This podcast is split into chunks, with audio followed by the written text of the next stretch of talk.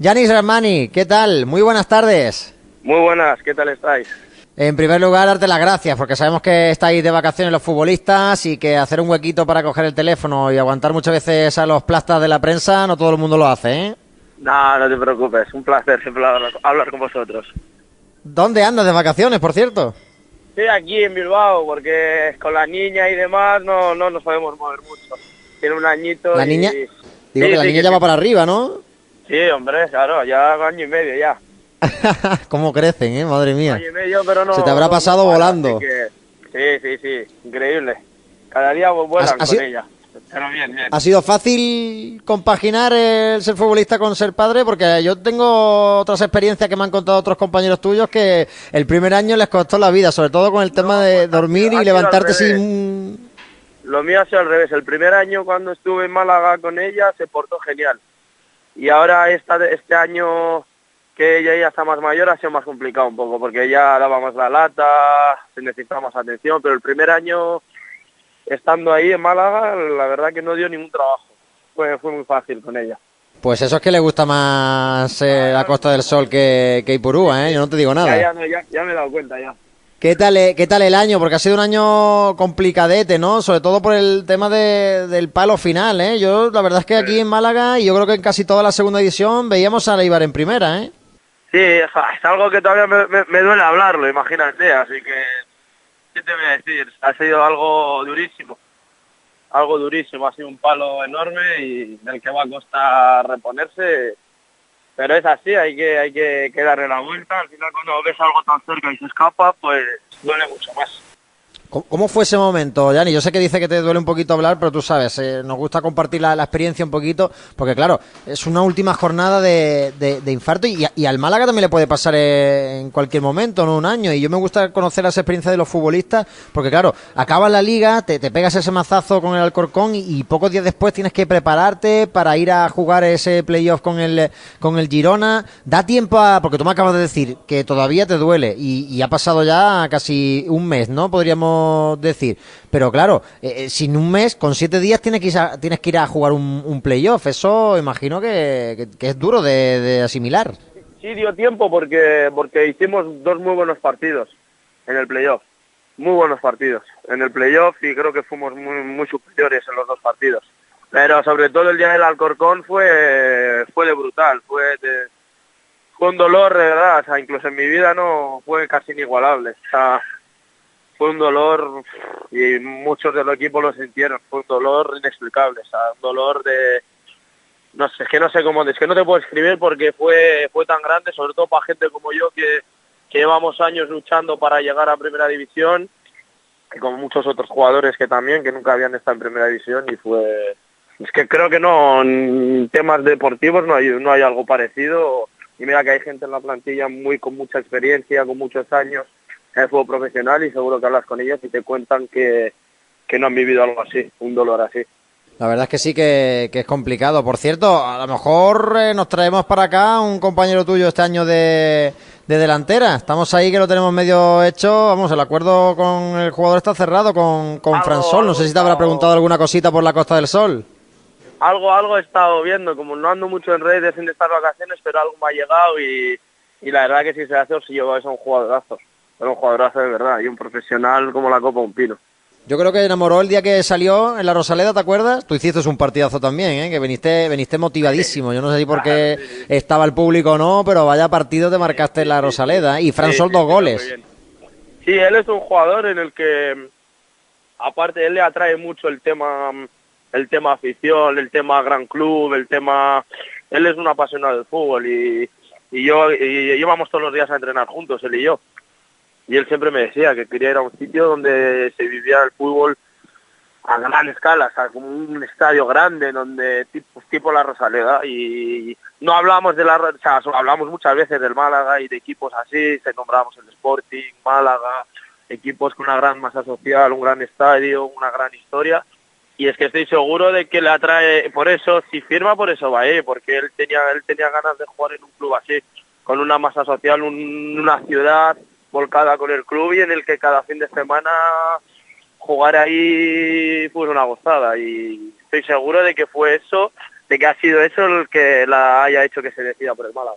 Lo que, te, lo que te faltó a ti, poder jugar con la, con la Rosaleda llena, que esa es otra espinita que siempre que hablamos contigo aprovechas para, para recordarlo, ¿eh?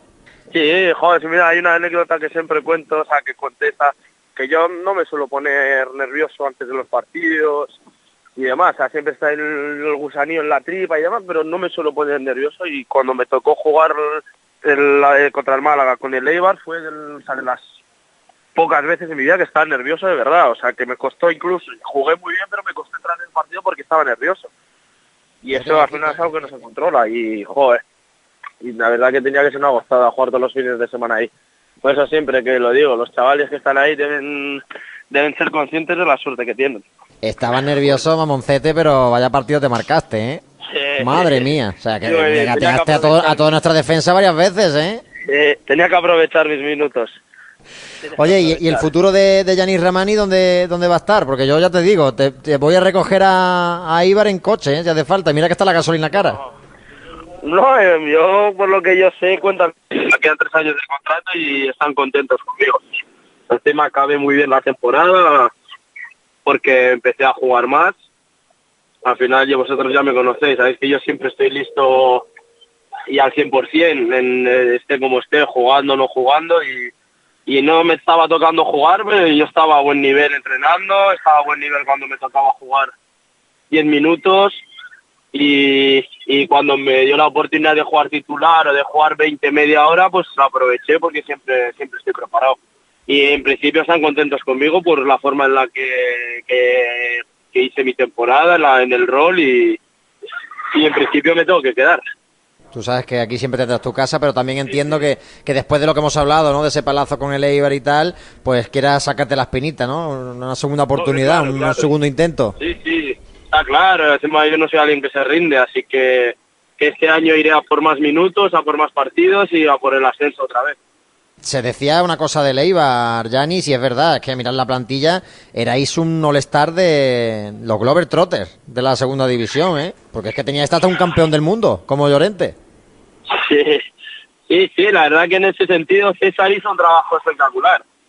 Hizo un trabajo espectacular y se vio reflejado que, que, los que cada, cada, jugador que le tocase jugar es que tenía mucho nivel, es que hay jugadores en la plantilla con pocos minutos como puede ser Oscar Silva, uh, otros jugadores, que yo mismo, que al final cada vez que jugábamos lo hacíamos bien y que, en esta plantilla cualquiera podía ser titular.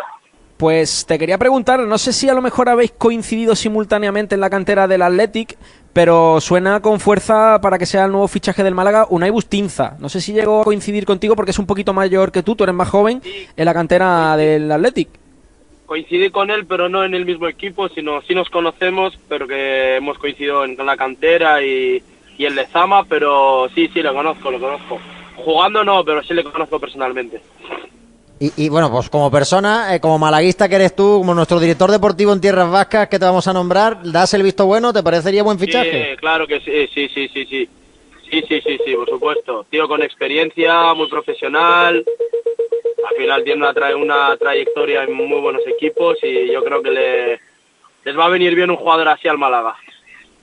Sí, señor. un equipo como Málaga le va a venir bien un tío con los pies en la tierra, un tío, un capitán, al final es un, un, capitán, él era, él siempre ha sido capitán en las categorías inferiores, era un tío siempre muy responsable, muy serio, es lo que recuerdo de él, siempre capitán en, sus equipos de, de, de, del Atleti en cada categoría y en el Leganés también era capitán, en el Bilbao Atleti que es el B creo que también era capitán, entonces un buen fichaje, buen fichaje, aparte de lo buen futbolista que es, que si no, no, lo ficharían. Oye, Yanis, ¿cómo, ¿cómo estás desconectando un poco? Porque decías que todavía tenías un poquito ese, ese luto, ¿no? Por, por, no haber conseguido, evidentemente, el ascenso que se ha escapado.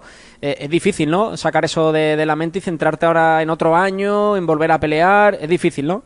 Muy difícil, para de momento sí. Yo intento desconectar con mi familia, con mi hija, con mi pareja, haciendo cosas. Y pero bueno, tema fútbol, como te digo, estoy muy poco en las redes. Intento desconectar al máximo y, que el día 7 de julio cuando empecemos la, la pretemporada, pues volver a volver a conectar y volver a recuperar esa, esa ilusión, que eso nunca se va, pero está claro que tiene que empezar otra la temporada para volver a cogerla al 100%. Pero bueno, de momento intent- intentando distraerme y haciendo cosas. ¿Has mirado el calendario? ¿Cuándo vuelves otra vez a, a Málaga? No, la verdad es que no he mirado, de verdad. Te, te digo, estoy muy desconectado. Intento estar desconectado lo máximo posible. No sé ni, creo que, creo, no sé ni contra qué jugamos la primera jornada. Con eso te digo todo. En casa jugáis contra el Tenerife. Contra el Tenerife, ¿eh? Partidazo.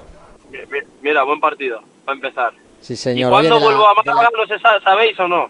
Sí, hombre, pues claro, te lo vamos a decir ahí mismo. Tú sabes, no, no se sabe un poco el, el día como tal, porque tú sabes que sale el calendario, pero... jornada, ¿no? Sí. Jor- jornada 13, el 30 de octubre. Bueno, bueno, buena fecha. Buena temperatura para jugar. Yo creo que tú ibas a decir buena fecha, sea cual sea, ¿eh? Es- pues sí, sí, sí, total. Para ir a Málaga siempre es buena fecha. además de además de verdad. Oye, eh, ¿sigue manteniendo un poquito de contacto con alguno de los compañeros que dejaste aquí en la Rosaleda, con gente del club? Sí, sí, estuve, estuve, estuve en Málaga en, a principios de mes en una despedida que tenía y, y estuve con Pei, eh, vi, a, vi a unos chicos del filial que me los encontré, sí, sí, hablé con Icham, o sea, suelo, suelo tener, suelo tener buenas, tengo buena relación, vaya, con, con la gente de ahí. ¿Y qué te iba a decir? Eh, eh, ¿Habrás sufrido un tele poquito como malaguista? Dejé una tele en la. Rosaleda, que a ver cuándo paso a buscarla. Ojo, tienes una tele en la Rosaleda. Eh, Sí, ¿De muchas pulgadas o qué? ¿eh? Pues eh, si quieres te la guardo yo en mi casa mientras, ¿eh? iré por ella cuando, cuando fiche por el Málaga otra vez. Deja que me la dejen Oh. ahí, que me la dejen Pues- guardada ahí. Casi te tienen que echar del grupo de WhatsApp, nos comentaba el año pasado Alberto Escasi, porque el paso de irte era complicado, ¿eh? sí, me costó, me costó irme, me costó. Ya, donde uno donde está bien, al final, Lógico, lógico. Que te iba, que te iba a decir que, que precisamente de, de- como malaguista que eres, no sé si dentro de lo que cabe, ¿no? Porque muchas veces los horarios lo impiden, los días, a lo mejor el día que has jugado estás viajando y tal, pero no sé si has seguido un poquito la temporada de, del Málaga. Hemos sufrido mucho, ¿eh? Tú dices que lo tuyo ha sido duro, pero lo de aquí, cuidado, ¿eh? sí, ya lo sé, ya lo sé. más.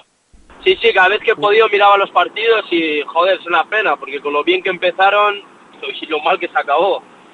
Pero bueno, es que esta categoría es así, que tienes que, estar alerta cada jornada y, y saber que puede, que es que hay tanta poca distancia de puntos entre unos y otros que al mínimo despiste te vas para abajo.